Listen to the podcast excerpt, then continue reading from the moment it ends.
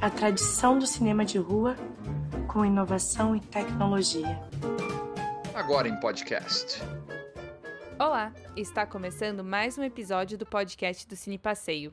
Eu sou Yasmin Gremel e junto com Mari Machado e o Marcos Jorge vou conversar com o Murilo Hauser. Podcast do Cine Passeio conversa hoje com o diretor, produtor e roteirista Murilo Hauser, aqui de Curitiba, um dos roteiristas de Vida Invisível, filme dirigido pelo Cairinha Anus, baseado no livro A Vida Invisível de Eurídice Guzmão, da Marta Batalha, que é um dos campeões de bilheteria do Cine Passeio, ficou em cartaz por 10 semanas, é o terceiro filme mais visto na história do Cine Passeio, e o Murilo é um dos roteiristas desse filme, também trabalhou como roteirista em outros trabalhos, como O Filho Eterno e o trabalho mais recente do Cairinha Nus, que foi exibido semana passada no Festival de Cannes deste ano, O Marinheiro das Montanhas. E o Murilo é o nosso convidado para essa conversa de hoje aqui no nosso podcast. Então, como é que você chegou a esse trabalho como roteirista? Você que começou dirigindo curtas, alguns de animação, premiado também nesse segmento. Você também escreveu o roteiro dos seus curtas, mas como foi essa transição para o trabalho como roteirista de longa-metragem? É interessante essa pergunta porque ela está realmente até ligada com outro capítulo dos podcasts de vocês, que é exatamente da Bárbara Paz, porque essa transição se deu oficialmente com um trabalho com o Babem, na verdade, o Hector Babem. É, na época eu estava eu trabalhando muito com teatro, né, na, Sutil Companhia e fazendo curtas-metragens e tal, mas eu tinha alguma experiência com, com cinema de longa-metragem, mas nunca tinha escrito um longa, enfim, já tinha me aventurado algumas vezes é, na escrita de formato de longa-metragem, mas sempre é, buscando, enfim, entender um pouco a complexa, a complexa máquina que é um roteiro de longa-metragem, né? É uma, uma uma engrenagem bastante diferente de um curto ou de uma peça, enfim, é, é, um, é um, um, formato bastante específico, né, o roteiro de longa-metragem. É, o Babenco me convidou para trabalhar com ele em uma peça de teatro primeiro, ele tinha visto alguns trabalhos que eu tinha feito e me escreveu um dia, foi muito, é, é inclusive, simpático esse e-mail que ele mandou, ele se apresentou, o e-mail começava assim, olá, aqui é Hector Babenco, sou diretor de cinema, eu acho tão engraçado de se apresentar dessa forma no e-mail, e combinou da gente se encontrar. Ele estava com um projeto de uma peça que queria dirigir com a Bárbara, é, que era uma adaptação de um livro da Lolita Pille, um livro que chama Hell, uma francesa. E ele queria dirigir essa peça. Enfim, já tinha tido outras experiências no teatro, né? Ele dirigiu várias coisas do teatro, mas ele gostava muito do trabalho é, é, que a gente fazia no, no, no teatro e me convidou para dirigir com ele a peça. E a gente se conheceu, se encontrou, a gente se deu muito bem de largada, foi até uma surpresa, né? Porque sempre tinha uma certa lenda assim em volta do Babem, porque ele era uma pessoa muito difícil de trabalhar, uma pessoa muito temperamental.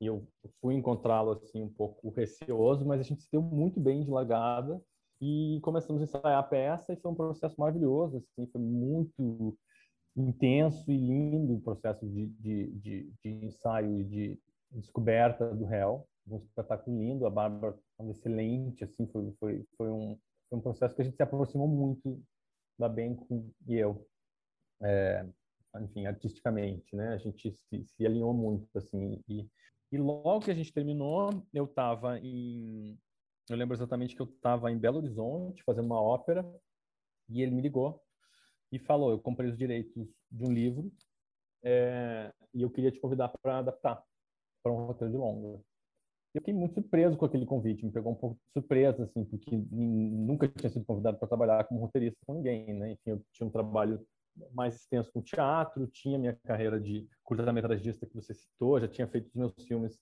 é, é, tanto os, os, live action, né, quanto os de animação e tal. É, é era, logicamente, um caminho que eu estava trilhando para chegar no longa-metragem, mas nunca imaginei que seria pelo roteiro.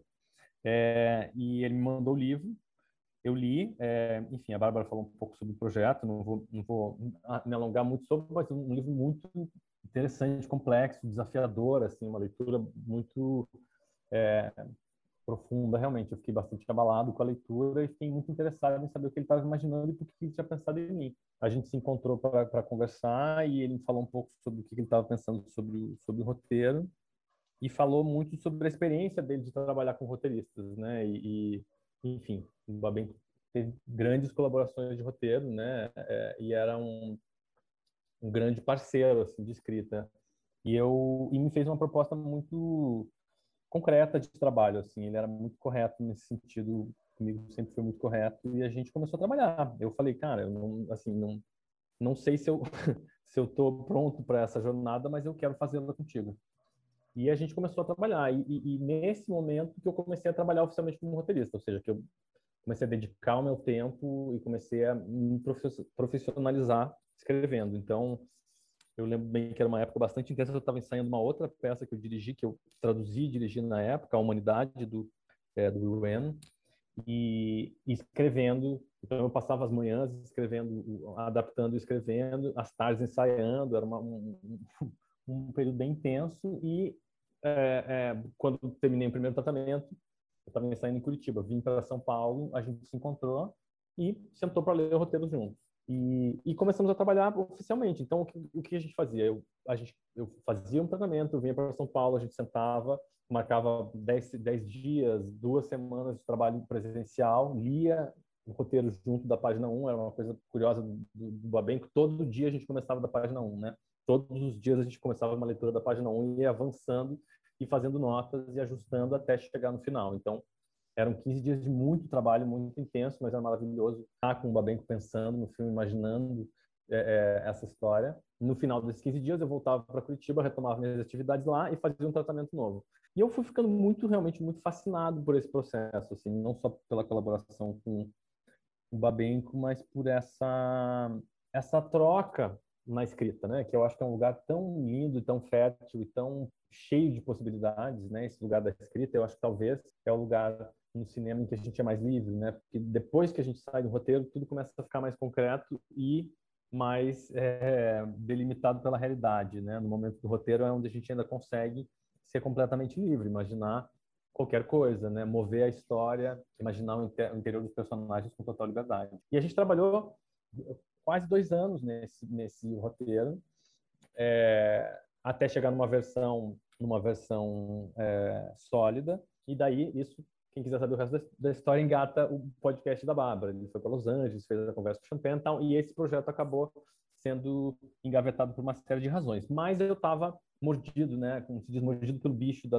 da, da escrita, e apliquei para a bolsa da Fulbright de roteiro nessa mesma época, e acabei sendo escolhido e fui para Los Angeles fazer o mestrado é, em roteiro na, na USC e passei dois anos lá estudando é, e totalmente fascinado já e totalmente apaixonado pela, pela escrita. Enfim, eu sempre gostei de escrever, sempre escrevi meus filmes, sempre desde o meu trabalho com teatro na Sutil a gente trabalhava muito com adaptação, muito com material original.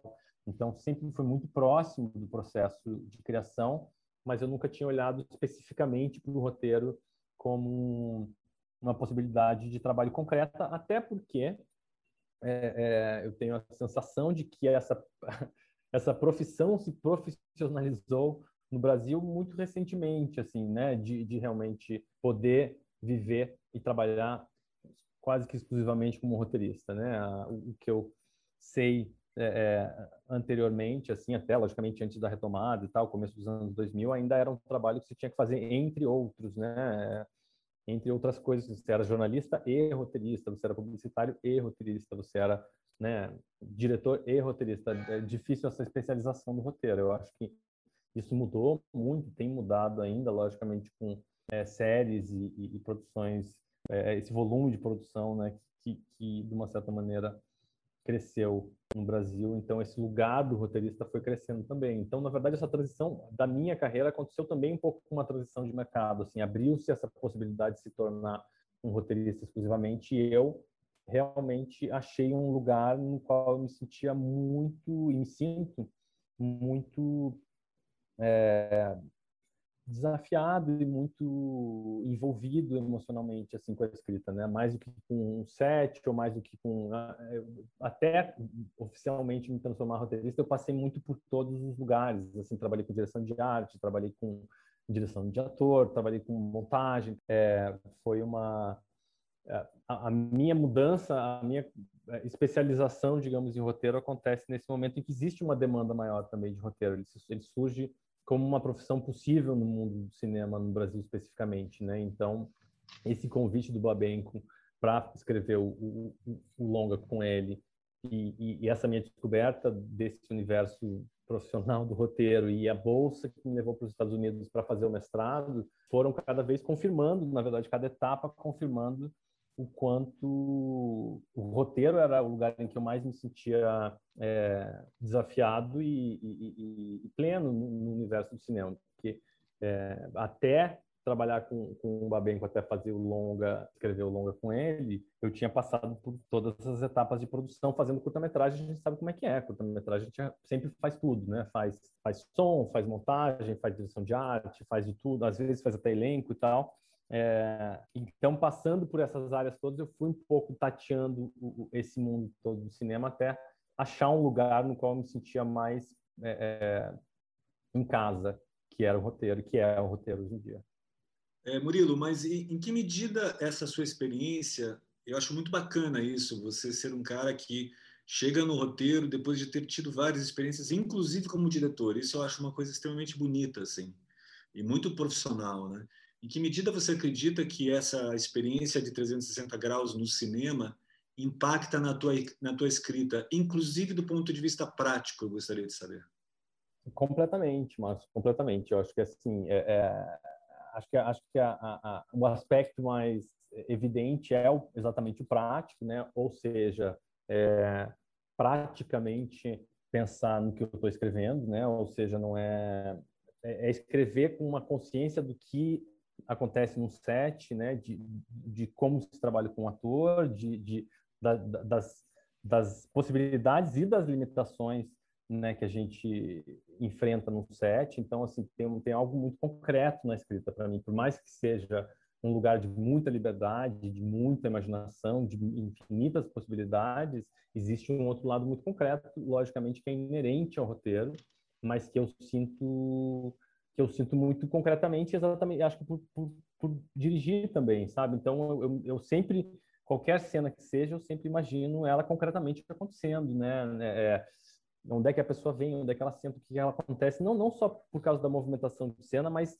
me colocando no lugar. Se eu tivesse que dirigir essa cena, o que, que eu preciso dramaticamente saber dela para fazê-la acontecer, para tirá-la da página, né? Ou seja, é, é, o, o que o que é, é, realmente imprime, né? O que realmente é cinema, é, é, ou seja, não o que é literatura, não o que é poesia, enfim, mas o que oficialmente é cinema. Eu acho que essa experiência de dirigir e, por incrível que pareça, é, talvez ainda mais a experiência de, de, trabalhar com teatro e com animação que é, concretizam mais ainda, né? Porque são na animação especificamente porque você tem que tomar todas as decisões, né? Na animação especificamente, você controla absolutamente tudo que está em quadro, né? Então, eu acho que é um exercício excelente de direção à animação, porque você tem que realmente, você não pode contar com acaso, né? Na animação as coisas não acontecem simplesmente, ah, bateu uma luz ali de um jeito, entrou pela janela, o ator improvisou e aconteceu. Não existe isso na animação. A animação é tudo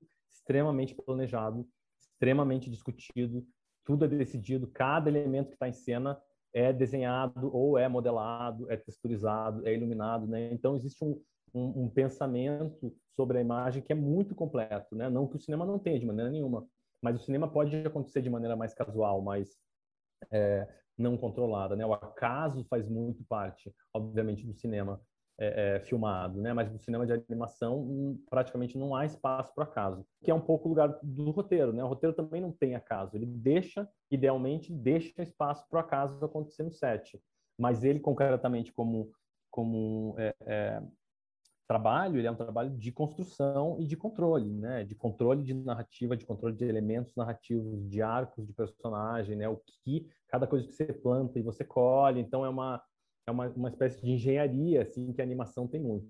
E logicamente no teatro que é o outro lado, que é a espontaneidade, né? E é o encontro. O teatro acontece só no encontro, né? E, eu, e isso é que eu, uma das coisas que eu mais gosto do teatro, essa ideia de que basicamente a peça depois de escrita, logicamente, começa quando as pessoas se encontram numa sala de ensaio e começam a experimentar, né? Ah, e se eu fizesse assim, e se eu fizesse assado, e se eu fosse para lá, né? Então, assim, é, é, é, esse encontro que gera a peça e esse encontro que precisa ser reacendido, recriado toda noite no palco, né? Então, essa combinação da experiência de animação com teatro, é, eu acho que de alguma maneira estranha e não planejada, criou uma, um repertório que eu uso diariamente escrevendo. Diariamente, é, ao pensar numa cena, ao pensar num personagem, eu sou atravessado por essa experiência de ter feito, de passar, ter passado muito tempo é, fazendo animação e ensaiando atores é, para o teatro.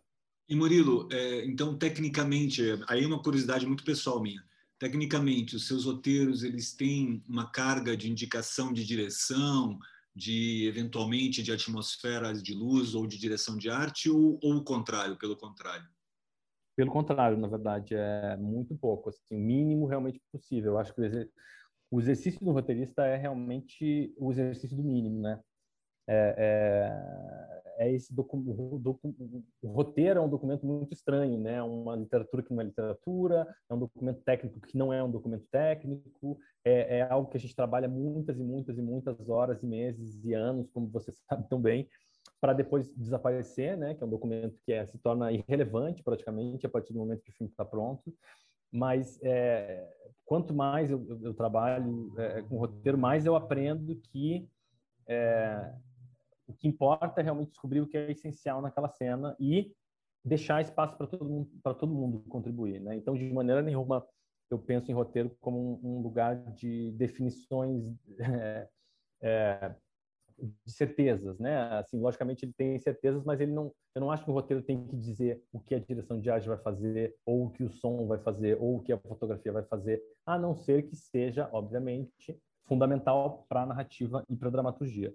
Então, sempre que eu me pego, a não ser que eu esteja escrevendo para mim, o que é um caso diferente, mas quando eu estou colaborando, escrevendo para outras diretores e diretoras, é, realmente o meu, o meu, trabalho é entender qual que é a movimentação dramática é, é, do, dos personagens e o que, que a gente precisa saber sobre eles naquela cena para que essa cena aconteça dramaticamente. Agora, se a pessoa está de pé, ou se ela está deitada, ou se ela está olhando para a câmera ou não, ou se é close, ou se tem um movimento de câmera, não cabe a mim dizer, e eu acho que a colaboração é exatamente, bonita é exatamente isso, né? É, é, você entregar algo que vai continuar crescendo dali para frente, né? Eu não acho que o roteiro, obviamente, não é o final de nada, é o começo de tudo, né?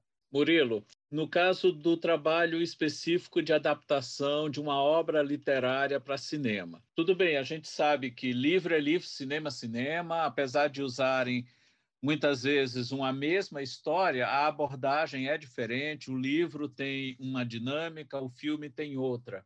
No caso específico de A Vida Invisível, quem lê o livro enxerga o livro no filme, mas existem muitas coisas, muitas abordagens que o, que o filme fez que são diferentes do que está no livro, a começar pelo humor, né? O livro tem momentos bem engraçados, tem uma pegada mais de crônica, muito leve, apesar de contar uma história pesada, mas o filme não. O filme carrega um pouco mais em algumas tintas. Como é que foi essa decisão de fazer esses ajustes na transposição do texto literário para o texto cinematográfico? especificamente no Vida Invisível, é, foi uma história interessante. O, o, Rodrigo Teixeira me ligou numa. Acho que era uma sexta-feira à noite, e ele falou que tinha esse manuscrito, né, ainda não tinha sido publicado o livro, e que ele precisava decidir naquele final de semana se ia comprar ou não, se esse projeto ia acontecer ou não, então se eu podia ler é, é, assim, né, naquela hora e conversar com carinho naquele mesmo final de semana. Então eu, eu recebi o PDF, li numa, numa sentada só, enfim, é um livro curto, é uma leitura é, muito né, prazerosa, enfim, é um livro rápido de ler realmente, e liguei e a gente se falou, Karim e eu nos falamos num, domingo, eu acho.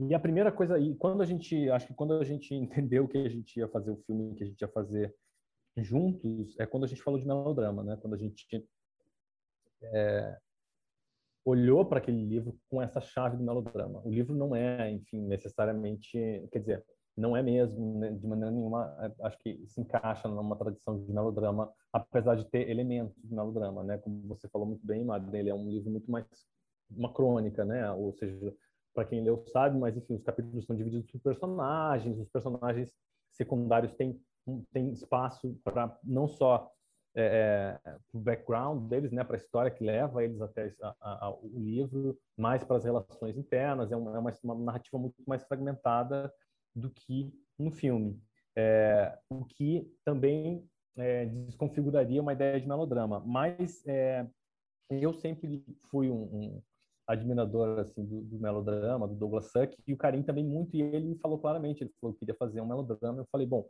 a minha leitura foi exatamente por esse caminho. O que me toca nesse livro é exatamente o, o que ele tem de melodramático, né? É, ou seja, a história das irmãs. É, e a história das irmãs até um determinado ponto, né? E com um outro final, depois a gente veio descobrir durante o processo de adaptação. Então, na verdade, eu acho que, como você também falou bem, Madden, é, é, os livros podem ser adaptados né, infinitas vezes, né? Podem ser feitas muitas versões de livros para o cinema. E eu acho que o que define uma adaptação específica é, de novo, esse encontro de quem quer que esteja fazendo essa adaptação e o tempo em que ele está inserido, né? Ou seja, adaptar hoje em dia um livro é, é, é totalmente diferente do que adaptá-lo nos anos. O mesmo livro pode ser adaptado nos anos 70, agora, daqui 20 anos, e cada vez ele vai ser completamente diferente, porque ele é informado pelo mundo, né, no qual ele está inserido, assim. E o, o, o Vida Invisível acho que responde um pouco a, é, a versão do filmada do Vida Invisível que a gente fez responde a esse encontro, né? Ele, ele surge desse encontro um pouco de Karim e eu, né? Que nos encontramos é, é, e, e, durante muitos e muitos anos fomos só nós dois trabalhando nesse filme, né? Antes de chegar qualquer pessoa, antes de chegar qualquer equipe, qualquer elenco, qualquer coisa, éramos nós dois sentados falando sobre, né? Quer dizer, a maior parte do tempo eu sozinho escrevendo, mas os momentos de troca e de, e de, e de criação éramos nós dois. Então, obviamente o filme surge disso surge dessa fricção, né, desse encontro, dessa sobreposição aí de, de, de personalidades num momento específico, né, de personalidades artísticas, sensibilidades, digamos. É, então a gente foi muito guiado por essa primeiro norte que surgiu, essa primeira sensação que foi a do melodrama. Então é, o exercício foi, é, é, em primeiro lugar, a primeira parte do exercício de adaptação que eu costumo fazer quando trabalho com um livro que não é cronológico é desestruturar o livro, ou seja, estruturá-lo cronologicamente, né? Porque logicamente estrutura de cinema não tem nada a ver com estrutura de literatura, né? São coisas que não não não, não necessariamente conversam, né? É, é a maneira como você conta uma história no cinema estruturalmente não não tem nada a ver com a maneira como você conta uma história na página, né? Porque a maneira que a gente consome uma história na página é radicalmente diferente da maneira que a gente consome uma história na tela.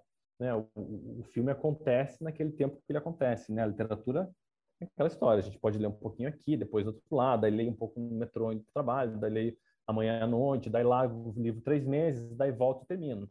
A minha relação com o livro pode ser essa. A relação com o filme não, né? Ele acontece naquele tempo determinado. Então, a forma vem da maneira como a gente é, é, consome, da maneira que a gente se relaciona com aquele material. Então, imediatamente, a primeira coisa que eu faço é sempre ignorar a forma proposta pelo livro. É encontrar a história que está no livro, independente da forma. Porque eu sinto que, às vezes, pode acontecer, né? não necessariamente, mas quando a gente fica preso à forma proposta pelo, pelo autor, é, a gente acaba não percebendo as possibilidades dramáticas que estão na nossa frente.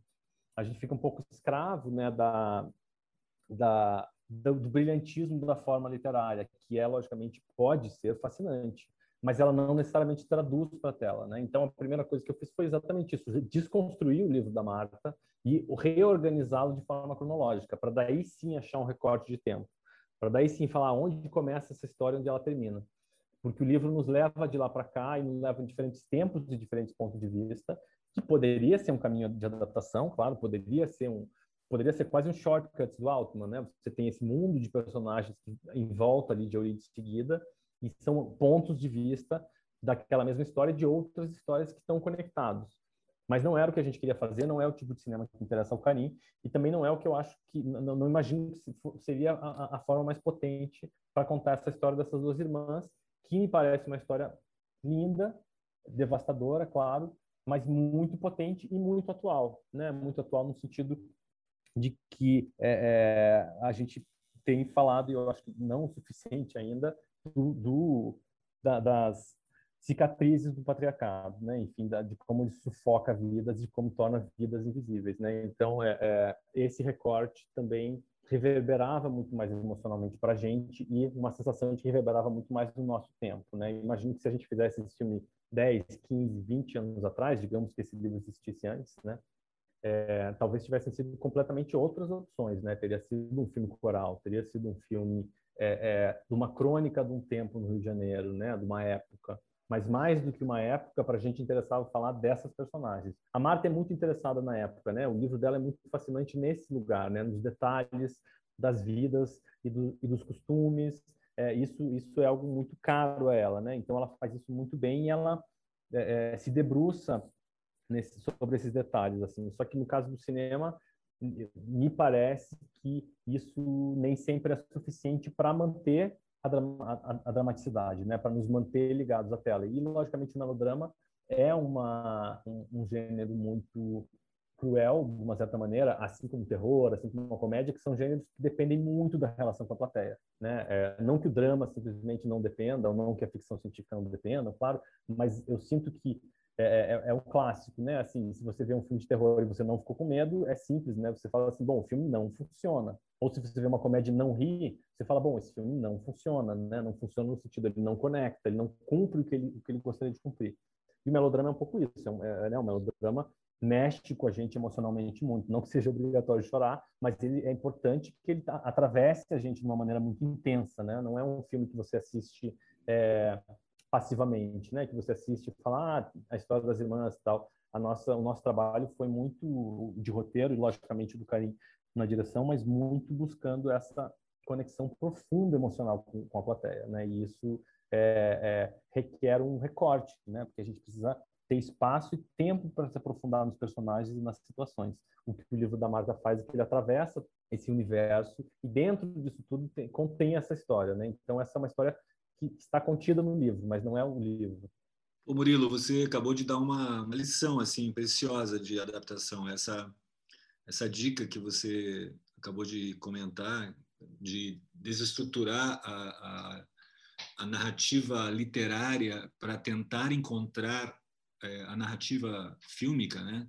É, é precioso isso. É, e eu me pergunto então, às vezes assim, há, há adaptações de livros eu tenho uma impressão em relação a adaptações de livros, assim, eu sou muito sensível ao assunto por vários motivos, mas me parece que de certa maneira o cineasta é, se dá melhor quando ele trai o escritor. E, e, esse trair talvez tenha a ver justamente com isso que você acabou de dizer, que é você encontrar ali o filme significa de certa forma atrair a forma literária, porque você de fato você tem uma outra relação com o livro que com o cinema tem que ser completamente diferente. Acho que foi uma dica preciosa, assim, só queria comentar isso. E se você realmente usa, usa essa técnica, porque, porque é quase uma técnica, né, Murilo? Como é que é isso? Não, é, é uma técnica, é realmente uma técnica, assim, que, que na verdade, eu não sei, não saberia nem dizer de onde ela veio, assim, não sei, acho que, enfim, foi algo talvez até um pouco instintivo, assim, mas é, é eu acho que eu concordo plenamente com você, Marcos. Eu acho que é importante que haja uma, uma traição, entendeu? Para numa adaptação. A adaptação é traição, né? Não tem fidelidade, não dá para ser fiel no sentido é, no sentido formal, né? A gente tem que ser fiel à emoção, fiel ao coração, fiel ao que nos faz, o que nos emociona naquilo, naquele material original, né? Você tem que ser movido emocionalmente por um material e essa emoção que te guia nesse processo misterioso de adaptação. Mas é, não pode ser uma fidelidade ao material original. Né? Eu já recebi convites de, de trabalhos de adaptação em que o convite era a gente quer fazer exatamente o livro. E daí a minha resposta é não tem como. Eu não tenho como entrar num processo dizendo pode deixar, vou transformar esse livro em um roteiro. Não existe, isso não existe, porque primeiro porque o livro é o livro, o filme é o filme, depois porque existem infinitas versões desse roteiro, ou seja, não, não existe uma, um, um programa que você coloca um, um, livro de um lado e sai o roteiro do outro. Um roteiro, você sabe muito bem, né, Marcos, é uma, é uma infinidade de decisões, assim como o filme, lógico, como um todo, mas o roteiro é o primeiro momento que você tem que tomar uma infinidade de pequenas e grandes decisões, né? Aonde a cena começa, aonde a cena termina, qual personagem tem protagonismo nesta cena, qual, né, é, é, o que nos guia daqui para cá, qual a pergunta dramática. Um filme é, é movido por uma pergunta dramática, um livro não. Né? A gente pode ler páginas e páginas e páginas e páginas que rigorosamente nada acontece e que é deslumbrante. Você está envolvido, você está imerso naquele universo, você está descrevendo a rachadura numa xícara de porcelana e aquilo é arrebatador. Agora, no cinema, a gente é movido de outra maneira, a conexão acontece de outra maneira. O cinema é uma experiência coletiva, a literatura não. Né? Você lê lá, no, como diz uma amiga minha, no silêncio da catedral. Você lê lá na tua casa, no teu abajur, ali embaixo da coberta, no inverno. O cinema, idealmente, ou talvez esteja já antigo nesse, nesse, nesse é, acreditando nisso, mas idealmente acontece numa sala escura com estranhos em volta, né? E tem algo de, de, de você dessa experiência comunitária que, que influencia a maneira como a gente absorve essa experiência, né? Ou seja, não é não é não é a mesma coisa ver um filme em casa e ver no cinema. Não é a mesma coisa você ver é, é você você assistir algo sozinho ou assistir em grupo. A, a, temperatura da sala te influencia, né? Então eu acho que por isso que o trabalho do cinema, o trabalho do roteiro, em primeiro lugar, é encontrar uma maneira de conversar com todo mundo que está na sala. Né? A gente não faz o filme para aquela pessoa que está sentada na terceira fila ou para o meu amigo que está lá na última fila. Não, a gente faz o filme para todo mundo que está na sala, em todas as salas possíveis, idealmente, né?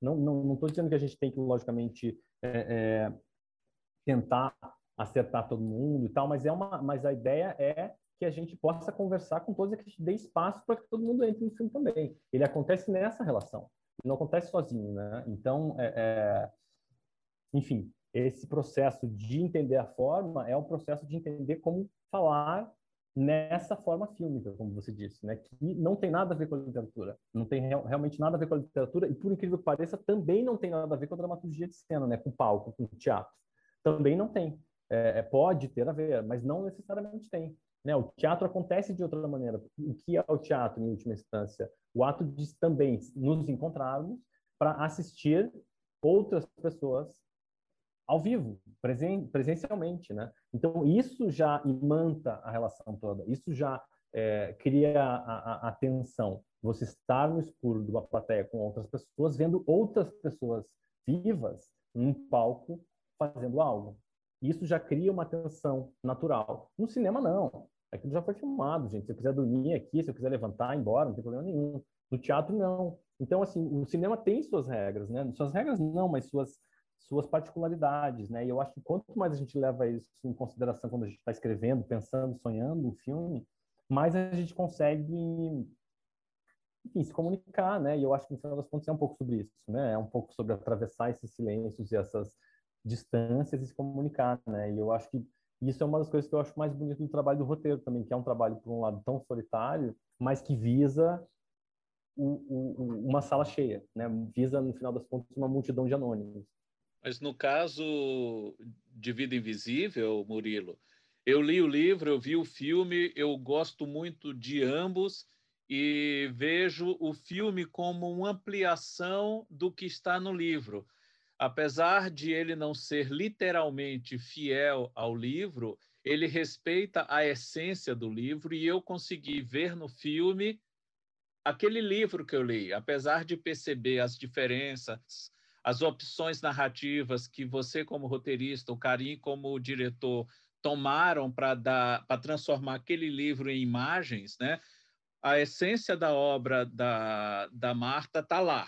A essência está lá. Vocês vocês tomaram as liberdades necessárias, vocês arriscaram, vocês traíram, para usar o verbo que o Marcos utilizou, mas apesar de tudo isso, eu enxerguei o livro no filme. E eu acho isso o, o mais importante, o mais bonito numa boa adaptação.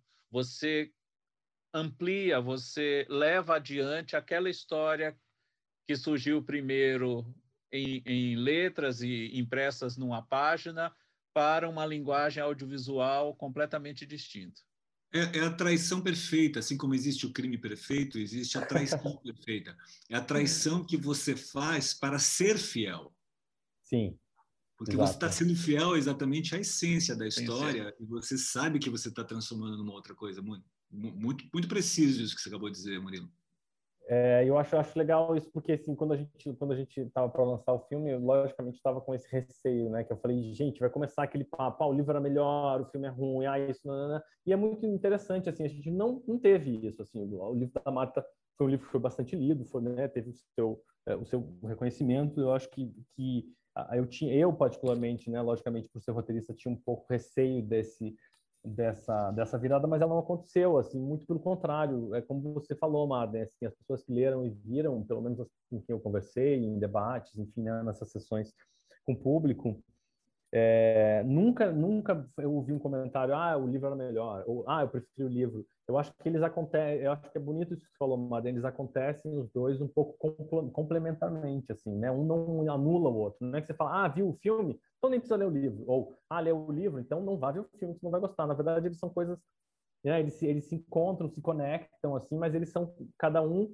plenos dentro do seu próprio, do seu próprio mundo, né? E eu acho que esse realmente seria o mundo ideal, né? Em que a gente possa manter as duas, né? Uma, uma coisa não é a tradução da outra, né? Elas são coisas independentes que conversam por um, um lugar muito delicado, muito emocional, muito quase espiritual, né? Essa conexão não é uma conexão factual, né?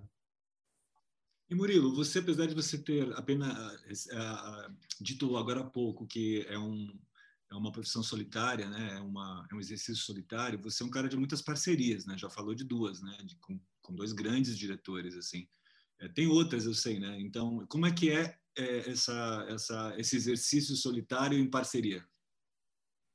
Cara, eu acho que é o melhor dos mundos também, assim, porque eu é, não sei, é, acho que muito por causa do, do, do, da minha formação assim artística com música erudita com teatro, né? Eu fui violinista muitos anos, eu era violinista profissional, então toquei muito em orquestra, fui muito a minha formação artística eh, acontece na música erudita, que é uma formação bastante coletiva, né?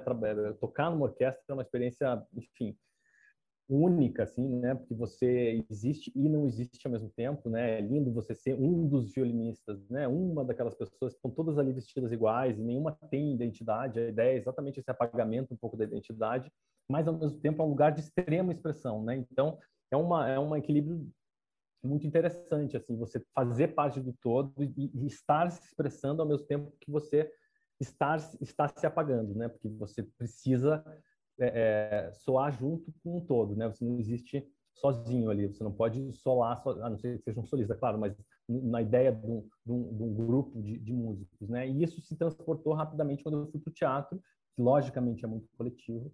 Então, todo o tempo que eu trabalhei com teatro, assim, isso era muito fascinante, sabe? Essa troca muito próxima, né? De, com toda a equipe, especialmente, logicamente, com os atores. É, é, então, essa, essa a ideia de colaborar criativamente para mim vem desde sempre, né? Eu não acho que nada é sozinho, enfim, logicamente ninguém acha, mas assim escrever não é sozinho, né? É, dirigir, obviamente, é super coletivo, por mais que seja um lugar muito solitário também, né? Acho que é uma coisa que a gente escuta muito, né? Do, da solidão também do diretor, né? Por mais que esteja rodeado de pessoas, por mais que tenha uma equipe inteira esperando decisões e tal, é um, uma uma cadeira muito solitária. Então essas parcerias para mim são acontecem muito naturalmente, assim, eu gosto muito de colaborar, eu gosto muito de, de ser provocado, eu gosto muito de provocar também, eu gosto muito de surpreender e ser surpreendido, né? Então é, é, eu acho que é exatamente nessa nessa nesse espaço entre, entre pessoas, entre duas ou mais pessoas que as coisas acontecem, né? Então É, é, na Sutil mesmo, eu trabalhei muito tempo com o núcleo criativo da Sutil, né? Isso era uma foi uma relação muito profunda com a Daniela Thomas, com o Ruel, com todos os colaboradores da companhia, assim. Então era uma troca muito muito rica, muito linda, assim. E quando eu fui pro, me tornei roteirista, como eu falei com o Babenco, isso se tornou mais natural ainda. E eu achei essa essa dinâmica de trabalho do Babenco, que era uma dinâmica que ele trazia lá do brincando nos Campos do Senhor ou até antes, né? Enfim, mas de de, de, desses encontros longos, né, com, quando a gente chega com o roteiro e para para ler junto, para pensar junto, para entender, para ouvir. É, é, isso tudo para mim é um pouco a minha formação de pensar em roteiro. Eu não acho que o roteiro acontece numa bolha, num vácuo, né, e de repente sai lá do outro lado um roteiro e alguém filma. Não, ele acontece, ele, ele, cresce nesse embate, no bom sentido, né? Então, a minha parceria com, com o Babenco foi muito frutífera, muito linda, assim, é, é, a gente tinha muitas conversas de outros projetos, é, era, era sempre uma. Um, a gente acabou nunca filmando juntos, na verdade. Quando ele foi fazer o Amigo Edu, eu estava morando em Los Angeles, estava fazendo meu mestrado.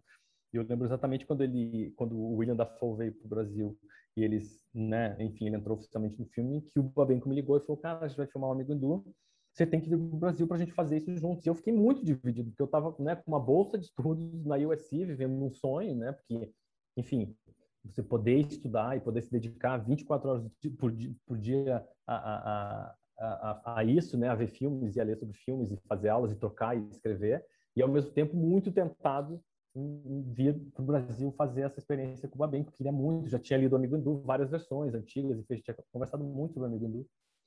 Não tinha como, logicamente, não tinha como, como parar o curso e, e, parar a bolsa e voltar, enfim, era uma, uma complexidade. O Babenco filmou e eu, quando eu voltei, ele estava lançando, enfim, mas e, e, daí depois tudo foi muito rápido, né? Mas a gente é, é, desenvolveu uma, uma, parceria enorme, assim, eu adoraria, sinto muita falta dele, assim, como um parceiro artístico mesmo, sabe? Às vezes me pega um pouco conversando com ele, trocando uma ideia, assim, ou, ou imaginando ele falando mal de uma cena que eu escrevi, ele fala, ah, isso é uma droga, sabe? Aquele jeito do Abenco. Então, é engraçado, ele, ele habita de alguma maneira esse lugar de roteirista. Com Karim também, a gente se entendeu muito, eu conhecia ele muito pouco, assim, antes da, do Vida.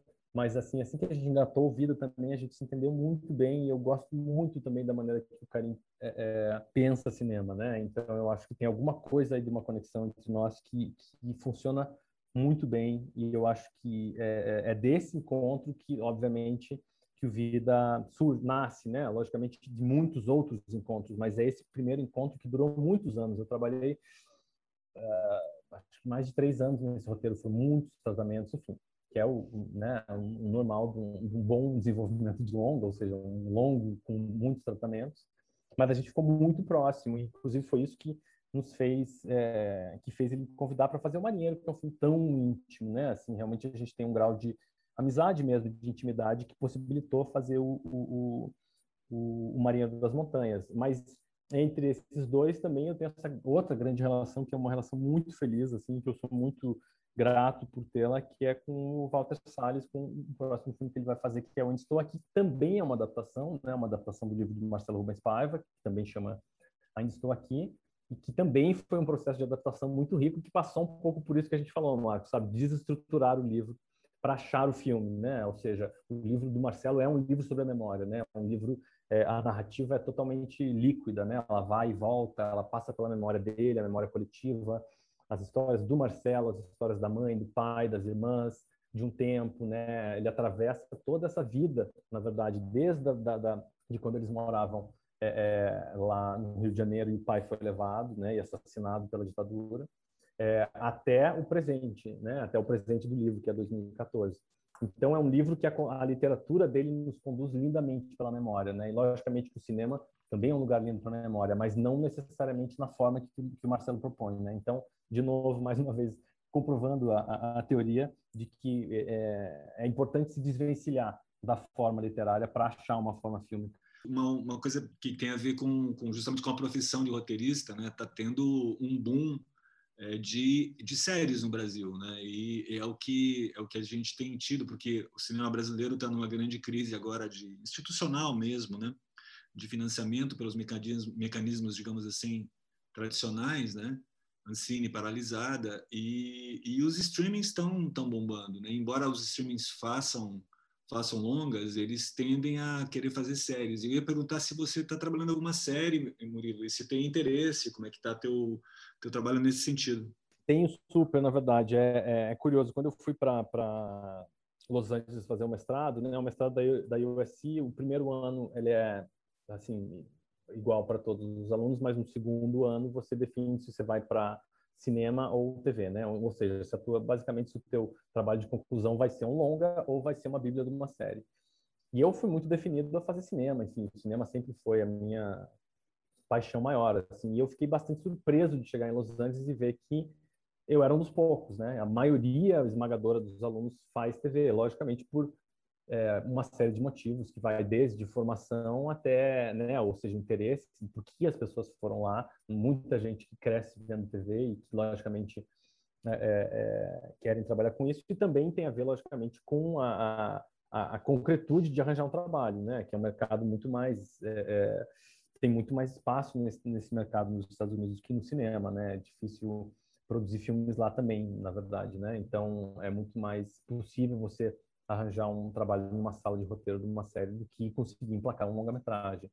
Mas foi muito interessante, assim, porque foi um pouco uma, uma, uma revelação para mim. Eu achei que eu ia chegar na terra dos apaixonados por cinema e, na verdade, é mais dos apaixonados pela TV do que pelo cinema, né? Assim, não que não exista essa paixão, não que existe, não existe esse lugar, mas nós éramos um grupo pequeno, os, as pessoas que fizeram a tese em longa-metragem. É, mas, de qualquer maneira, eu, tive muita experiência e muita, muitas aulas sobre isso, e trabalhei muito com isso durante o mestrado. E eu sempre também gostei, apesar de, logicamente, cinema ser a minha paixão principal, é, sempre gostei de, de, de, de, séries, de algumas séries, de séries né, em especial, assim, que me tocaram e tal.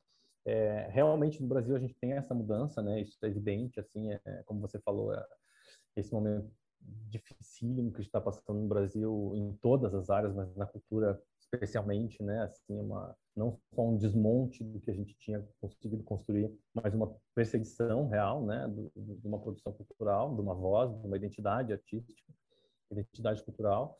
É, então, realmente, o mercado do, do, da série cresceu imensamente, né? Dos streamers, dos players, enfim, tem muita tem muita série e tem muita procura por roteirista. Em especial, por incrível que pareça, é uma uma coisa que me pegou de, é, é, de surpresa, acho que todos nós, é, especialmente durante a pandemia, né? Porque foi um momento em que muitas produtoras se voltaram para o desenvolvimento, né? A, a, impossibilidade de filmar, de produzir, fez com que as forças fossem para o desenvolvimento e, de uma certa forma, é, é foi um, um, um, momento, mais contraditório que isso seja, foi um momento de muito muito aquecimento no mercado de, de roteiro, né? Eu falo isso não só por mim, mas por meus amigos e colegas roteiristas, assim, todos trabalhando muito, todos com muito convite de trabalho, muita coisa sendo feita. É, eu tenho, eu, o que eu, uma das coisas que eu, que eu acho mais interessante do processo de TV, é, de TV, quando a gente fala TV, né, séries, logicamente TV já nem é mais o termo, né, mas é é o trabalho de novo coletivo, né? A ideia de escrever coletivamente, a ideia de colaborar, né? A ideia de ter outras vozes, né? Isso eu acho fascinante, assim, eu acho um, um, um, uma, um mundo é, é, para o roteirista um mundo quase ideal, né? Em que a gente tem esse tempo e esse espaço para para escrever e para conversar e, e, o quanto a gente tem é, a participação no processo como um todo, né? No, no longa-metragem, às vezes acontece, né? Do roteirista assim, ah, acabou seu trabalho, tchau, obrigado, a gente se vê lá na estreia talvez, né? Não nem isso, assim, às vezes fica para trás, parece que é uma coisa que fica para trás, né? Um processo assim, que acabou e agora começa o filme. Não é eu tive a sorte de não ter trabalhado assim. É, é, sempre estou muito próximo, seja na filmagem, seja na edição, principalmente na edição, né? Porque, logicamente, a edição e, a montar, e o roteiro são primos, né? Ou irmãos até. Mas na sala de roteiro a gente tem essa possibilidade de realmente estar com roteiristas, né? Com os nossos, assim. Então isso é um, um processo que me fascina muito. É, eu escrevi uma série original que a gente terminou de escrever durante a pandemia, é uma sala de roteiro super legal com a Manuela Cantuária, que é uma roteirista do Rio de Janeiro, o Gregório do Vivier, né, que acho que vocês conhecem, e o Heitor Lorega, que é um outro roteirista que, trabalha, que a gente tem trabalhado muito junto. E é uma série original para HBO que vai ser filmada no que vem. A gente já recebeu o Greenlight esse ano, ela vai ser filmada no que vem. E foi um processo maravilhoso. Assim. Foi uma sala pequena, só nós quatro, é, com muita liberdade, assim, o, o Gregório é, é um personagem principal da série, então foi muito legal tê-lo junto na escrita, logicamente, ele é um escritor brilhante, lógico, um ator. É, a gente se aproximou durante o Vida Invisível, claro, e a gente manteve contato e teve essa ideia de fazer essa série e começamos a trabalhar. Então essa vai ser a primeira série que eu é, é participei, que eu escrevi, criei, enfim, que vai ser é, produzida. Tem mais alguns outros projetos é, é, alinhados, acho que eu não posso falar muito deles ainda, mas tem algumas coisas alinhadas, mas essa vai ser a primeira e eu sou muito tenho muito carinho por essa série, assim, realmente. Qual o gênero, qual gênero, Murilo? Ela é uma é uma é uma odisseia noturna, né? Digamos que esse seja um gênero, né? Filme, é, desses filmes que acontecem na noite, né? Uma noite assim, enfim, é uma é uma jornada noturna ela não é exatamente uma comédia, talvez ela esteja nesse nesse lugar da tal da dramédia, mas ela é mais uma ela é mais uma ela é ela é produzida pelo Porta, mas ela não é exatamente o conteúdo que Porta normalmente faz, né? É um conteúdo um pouco diferente assim. E é, enfim, é foi, foi um processo totalmente diferente dos outros que eu fiz, mas foi um processo maravilhoso e eu gostei demais assim. Então, eu tenho totalmente interesse em trabalhar com séries, com outras, mas eu acabo não topando a maioria dos convites que aparecem porque eu sinto que é, existe uma demanda muito específica de roteiristas é, é, que precisam entregar rapidamente material. Né? Existe uma certa pressão de tempo com série. Eu lembro, o próprio Laroca falou isso, né? Quando conversou com vocês aqui, da diferença, né, de trabalhar em longas e em séries, assim, desse volume de material que você tem que levantar numa série, seja como diretor, ou seja, como roteirista, né? Enfim, é uma outra, uma outra mecânica, né? Uma outra equação ali.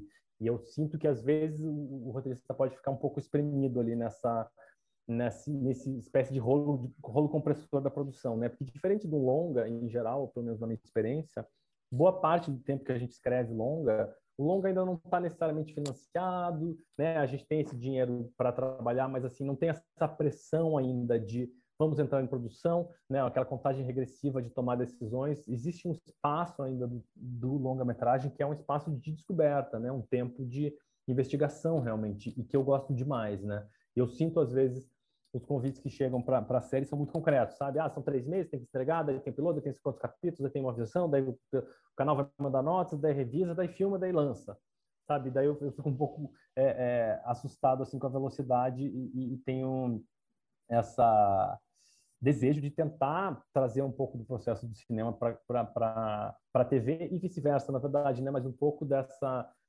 desse tempo, né, que o cinema precisa, que eu acho que a, a boa TV também precisa, na verdade, né? Esse tempo de, de decantar as ideias, de voltar, de pensar. E eu acho que isso foi uma das vantagens, por incrível que pareça, da gente ter escrito essa série durante a pandemia. A gente teve esse tempo de revisar e repensar e ler e voltar e propor e experimentar outros caminhos, sabe? Foi um processo muito investigativo, muito bonito, assim. Então, é, eu, eu, tenho muito interesse em trabalhar com séries, acho um formato maravilhoso, na verdade, eu acho um, um, um, formato que comunica profundamente, né? Entrar na casa das pessoas, assim, é uma outra natureza.